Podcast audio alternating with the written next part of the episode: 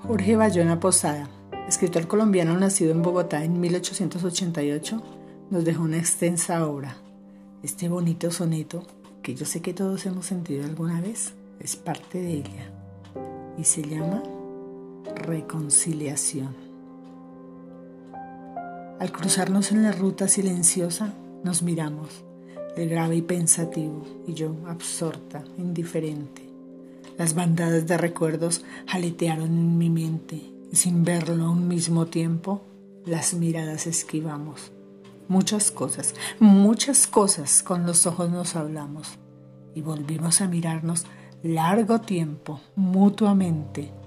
Detuvimos nuestros pasos del olvido en la pendiente sin sentirlo, sin saberlo.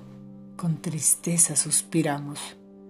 El vago sin camino yo me aparto del sendero.